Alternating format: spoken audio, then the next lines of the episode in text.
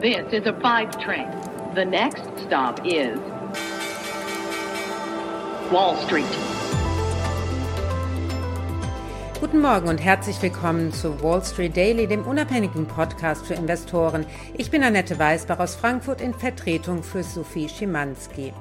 Wir schauen auf das Meeting der Euro-Gruppe und des Ecofins. Hier geht es natürlich um die horrenden Gaspreise und damit hohen Strompreise in Europa. Gestern gab es ein OPEC-Treffen und natürlich Verhandlungen über die weitere Förderstrategie, was die OPEC-Staaten beschlossen haben. Dazu nachher ein bisschen mehr. In Stockholm wird es wohl den größten Börsengang in Europa in diesem Jahr geben, denn Volvo wird an die Börse gehen. Bis zum Jahresende soll es ein Listing an der Nasdaq Stockholm geben. Außerdem schauen wir uns Siemens an. JP Morgan hat das Kursziel zwar herabgesenkt, aber bleibt dennoch sehr positiv. Und K plus S ist vielleicht so ein bisschen so ein Hidden Champion am deutschen Markt, die Aktie im Höhenflug in diesem Jahr. Und dieser setzt sich fort und Analysten bleiben weiterhin sehr positiv. Dazu ebenso mehr ein bisschen später.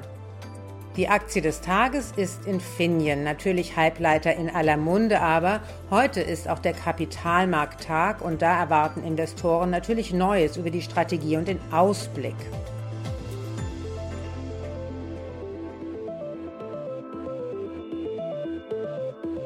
Unser heutiges Top-Thema ist das Treffen der Euro-Gruppe. Die hat gestern Nachmittag schon in Luxemburg getagt und heute geht es weiter mit einem Treffen der Finanz- und Wirtschaftsminister der ECOFIN sozusagen. Gestern und heute das Top-Thema auf der Agenda sind die steigenden Energiepreise in Europa, der Gaspreis auf einem Rekordhoch und das hat auch natürlich Folgen für die Elektrizitätspreise in der Eurozone. Einzelne Länder steuern da schon gegen, wie Frankreich mit direkten Subventionen und Preiscaps auf den Elektrizitätspreis. Andere Italien wollen mit Steuersenkungen gerade den wenig verdienenden Haushalten unterstützen.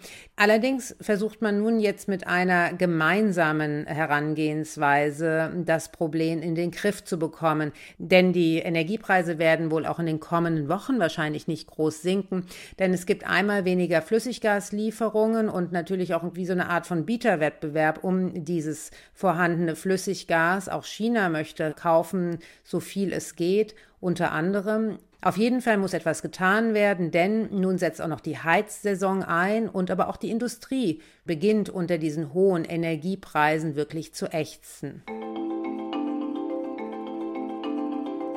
Das zweite Top-Thema ist das Treffen der OPEC Plus. Die hat gestern in Wien getagt. Der Ölpreis ist nun jetzt seit Anfang des Jahres um 50 Prozent gestiegen, aber dennoch hat das Kartell der ölfördernden Länder und die Freunde dessen, so die OPEC Plus, beschlossen, dass sie im Grunde genommen die Fördermenge nur graduell erhöhen, wie vorher eigentlich auch schon geplant. Ab November werden 400.000 Barrels pro Tag mehr produziert, aber nicht mehr. Die USA und Indien, die wollten deutlich mehr, denn die machen sich Sorge um die Situation auf dem Ölmarkt. Die Entscheidung oder Nichtentscheidung der OPEC hat dann auch den Ölpreis auf ein Dreijahreshoch gepusht und wir wissen auch nicht, wie es unbedingt weitergeht. Der offizielle Grund der OPEC Plus, die Fördermenge nicht mehr zu erhöhen, ist die Sorge um eine vierte Welle des Coronaviruses. So, und jetzt schauen wir nach Schweden. Da steht nämlich Europas größter Börsengang noch in diesem Jahr an. Volvo soll an die Börse, so der Investor Geely Holding, ein, ein chinesischer Investor, der Volvo besitzt. Sie wollen zumindest 2,9 Milliarden US-Dollar mit dem Börsengang erlösen, wollen aber weiterhin die Mehrheit behalten an dem Autobauer. Das Geld soll benutzt werden, um die Wende hin zur Elektrifizierung zu finanzieren. Auch Volvo möchte bis 2030 alle Modelle in einer elektrifizierten Version auf den Markt bringen können. Dabei sagt das Unternehmen auch gleichzeitig, dass sie eine operative Marge von acht bis zehn Prozent im Jahr 2025 anstreben. Das ist mehr oder weniger genau das Gleiche, was auch BMW anstrebt, beziehungsweise jetzt realisiert hat, sogar schon im letzten Quartal. Daimler ist ein bisschen profitabler, also man befindet sich da in guter Gesellschaft, aber Volvo hat gerade dieses Jahr sehr stark unter den ähm, ja, Engpässen bei den Halbleitern gelitten. Das heißt, der Ausblick ist sehr wichtig für das Unternehmen. Die äh, chinesischen Investoren scheinen weiterhin überzeugt von ihrer Investition, denn sie wollen, wie gesagt, die Mehrheit behalten und möchten auch momentan nicht sagen, was das Volumen dieses Börsengangs ist. Man hört, aus Kreisen von Reuters zitiert, dass es ein Volumen von bis zu 20 Milliarden US-Dollar sein könnten und das wäre dann wirklich der größte Börsengang in Europa. So, und jetzt schauen wir mal auf die Einzelwerte. Wir schauen uns Siemens an. Die US-Investmentbank äh, JP Morgan hat das Kursziel der Aktie von 185 Euro auf 182 Euro gesenkt.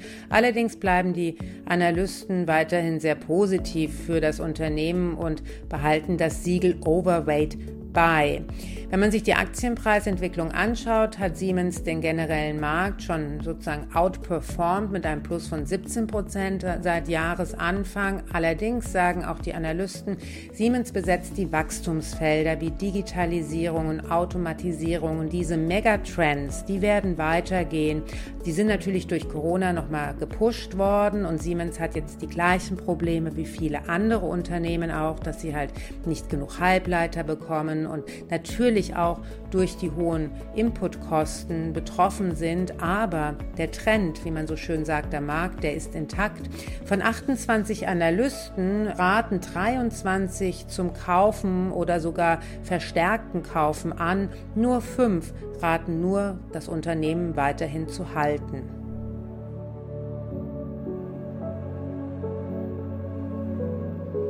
Jetzt schauen wir auf K plus S. Auf diesen Wert schaut man nicht so häufig, aber es ist ein spannendes Unternehmen. Es ist nämlich ein Bergbauunternehmen in der Kali- und Salzförderung in Nordhessen mit dem Unternehmenssitz in Kassel.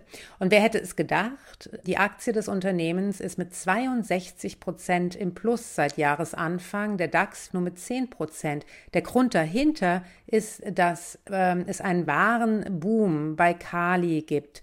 Kali, dieser Rohstoff ist auf einem Rekordhoch und pusht natürlich damit auch die Gewinnsituation bei K plus S. Das sieht man in dem Aktienkurs.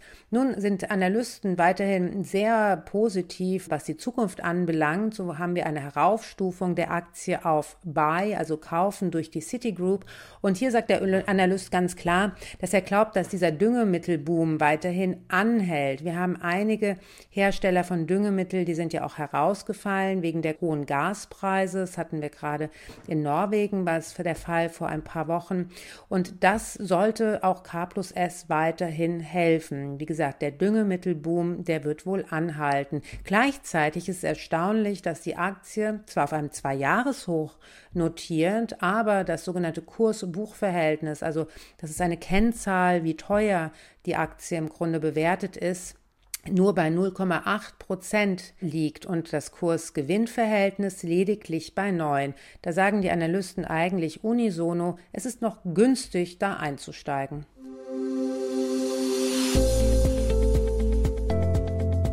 Die Aktie des Tages ist heute Infineon. Hier steht der virtuelle Kapitalmarkttag an. Es ist vor allem interessant, wie der Infineon-Chef Reinhard Ploss die weitere Entwicklung beim Unternehmen, aber auch auf dem allgemeinen Markt betrachtet. Es geht hier natürlich darum, wie sich die Preise weiterentwickeln, was die Wachstumstreiber sein könnten und wie die Situation und die Entwicklung von Hochleistungschips vorankommt. Infineon liefert sehr viele Chips auch an die Automobilindustrie und hier wird natürlich auch die große Frage sein, wann werden die Knappheiten an diesem Markt behoben werden. Denn wir haben ja jetzt nun alle gelernt, dass Halbleiter überall verbaut werden in großen Mengen und wenn es davon keine gibt, gibt es auch andere Produkte nicht. Darüber würden wir gerne heute mehr hören von Reinhard Ploss bei dem Kapitalmarkttag von Infineon. Natürlich gibt es auch immer wieder die Ideen für eine konzertierte Aktion in der Eurozone in Europa, wie man ausbauen könnte. Und dazu hat sich Reinhard Ploss auch schon in einem Interview mit dem Deutschlandfunk geäußert. Ich finde es gut, dass die Regierung, dass die Europäische Union hier voranschreitet. Aber natürlich gilt es, eine fast schon verlorene Industrie wiederzugewinnen. dies ist ein Marathon, der nie endet. Der Wettbewerb um eine führende Technologie. Und wer da aufholen muss und zwischendurch mal einen Spurt tätigen muss, das bedarf schon einer ganz besonderen Energieleistung. Und wer beim Thema Halbleiter innehält und mal tief Luft holt, hat schon verloren. Es wird wohl noch ein bisschen dauern, bis die Knappheiten in der Halbleiterindustrie behoben sind, denn es dauert einfach zwei bis drei Jahre, bis neue Chipwerke hergestellt sind und ebenso der Ausbau von bestehenden Werken kann bis zu einem Jahr dauern. Es ist also gar nicht so einfach. Analysten sehen das Unternehmen weiterhin sehr positiv. Von 27 von Reuters befragten Analysten raten sieben ganz stark zum Kauf der Aktie an, 15 zum Kaufen und weitere fünf zum Halten. Wall Street. Damit war es das für heute. Ich hoffe, Sie sind morgen wieder dabei. In diesem Sinne wünsche ich Ihnen einen erfolgreichen und schönen Tag.